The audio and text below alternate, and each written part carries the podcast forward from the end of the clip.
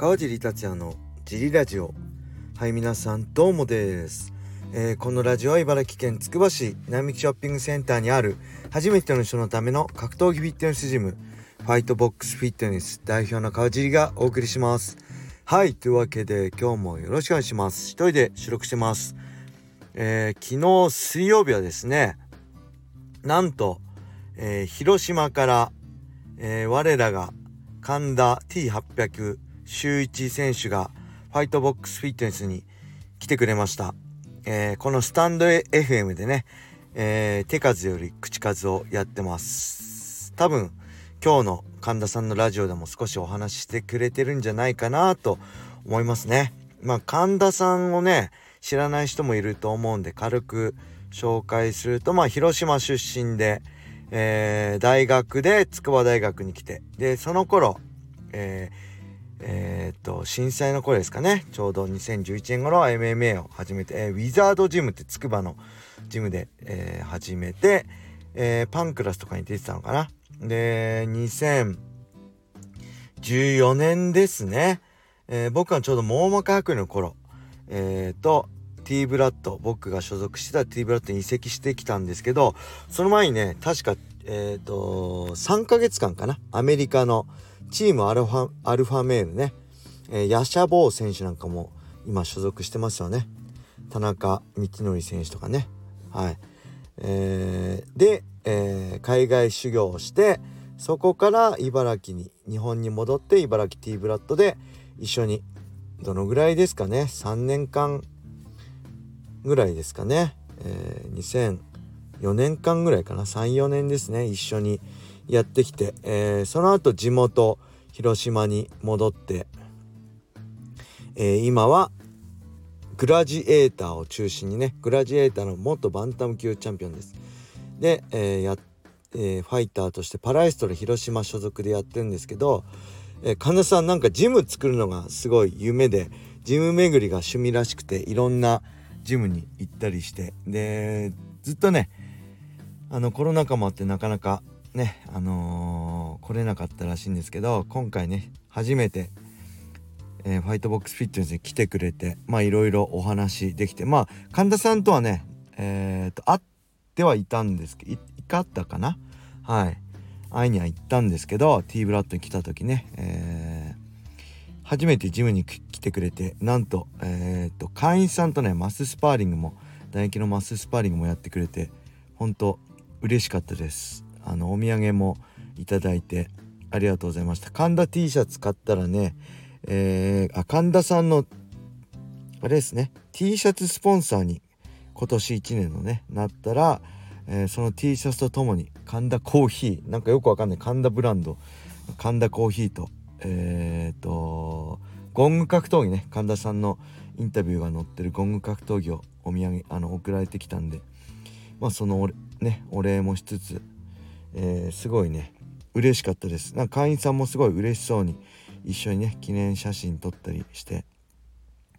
あのー、まあ何よりもね僕会員さんが喜んでくれるのが一番嬉しいのでまあそういう意味では本当にありがとうございました。まあジムのこととかもねえー、まあ深い込みった話はなかなかできませんでしたけど時間もなかったんでね。けどちょろっとねジムの経営のこととかいろいろ話すことができて、えー、僕も嬉しかったです。やっぱりね何だろう。神田さんへの思い入れはまあやっぱり深いですよね。一緒にずっとやってきてまあ神田さんが目指してたとこも、えー、夢とかもね、えー、見てきたしそのそば近くでねずっと、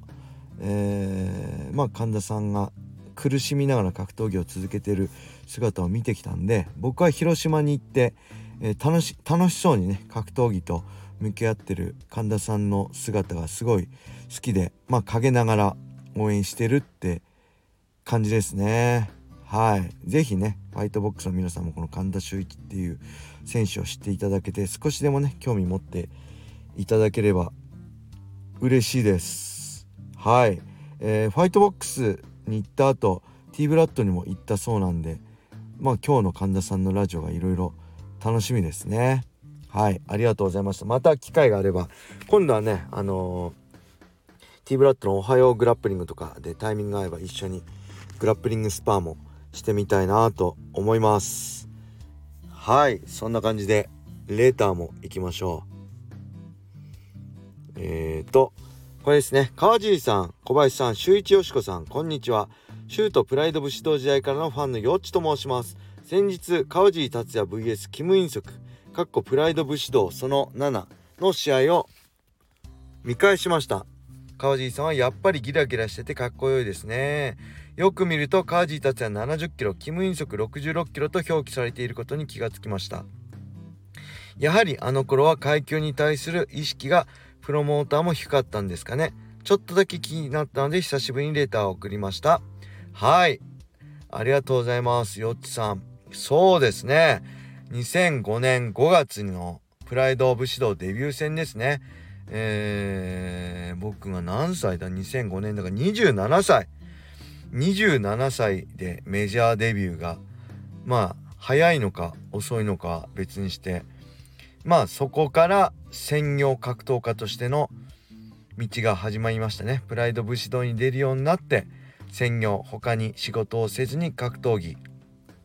一本で食ってって2019年まで、えー、だから何年だ？14年間専業格闘家として生きていくことができたきっかけのデビュー戦の試合ですね。えー、そうキム・インソクはねもともとえっ、と1階級下でしたね。だから66キロの階級。普段通常体重はいくついくあの何キロか分かりませんけど1階級下の当時は僕がライト級70キロだったんで1階級下でしたね。でプライド武士は73で僕は当時まだ73じゃなくて70でやらせてくれって言ってたので70の選手。となるとやっぱプライド武士道のね、えー、選手は73キロですからそこから3キロ落とすの大変ですからまあ自然とまあそういう1階級下の選手になるっていうのもあったしまあ僕ねちょうどこれ昔なんだメンバーシップで話しましたけどまあ交渉の過程でいろいろあったのとあと一つはやっぱり当時階級あやふやでしたね。73は全部一括りでした。フェザーまあいわゆるフェザー級の66も全部一括りでしたね。だからまあ今成さんねだったり1階級下の65とかで戦って今成さんだったり現、えー、AACC 代表のね安倍杏さんも、えー、当時ね65の階級の選手でしたけどプライド武士道では73というくくりでやってましたね。はい、恐ろしいですね。今考えると。まあそのぐらいまだなんだろう黎明期っていうか MMA まあ運営も見てる人も含めて階級ってことがねあんまりなんだろう大きなことではなかった時代ですね。僕もね70キロで戦って73キロって。まあ今だったら分かるじゃないですか。3キロ差ってだいぶ違うじゃないですか。例えば、えー、今で言えば雷神のライト級71キロ。で68キロ契約でやるって言ったら3キロ落とすっていうのも大変だしえー、1階級66キロの人が例えば5キロ増やしてねライト級で戦うっていう大変さだったり意外とファンの人も理解してもらえると思うんですけど当時はねそこまで理解されてなかったし運営もまあ70だったら73全然いけるっしょみたいな感じでしたね。うん、僕はよく当時例え話として言ってたのはあのー、肉ね1 k g のステーキ食えますか？食えませんよね。それの3倍の筋肉量の違いがあるんですよって言うと言ってましたねよく。そのぐらい階級差ってまあ筋力で3キロ違うっていうとあのステーキ、まあ、500ワンポンドね。だいたい450ぐらいですけどワンポンドがま 500g として、まあ、その6倍6人前の体格筋肉差があるんですよ。っていうと結構意外とみんな理解してもらいましたけど、うん、なかなか当時はまあそういうのも含めてそこからだから、えー、まあ18年。あ違う18年。そうか合ってますよね。18年を経てやっぱ MMA っていうものがだんだん理解されてきたってことですよね。で細かい階級、ね、71のライト級66のウェザー級61のバンタム級そしてフライ級までねあのー、あのみんな理解してもらえてるんでそういう意味ではねすごいいい時代だなと思うしまあ僕らのそういう時代があったからこそあったからこその今なのかなって思いもありますね。はい。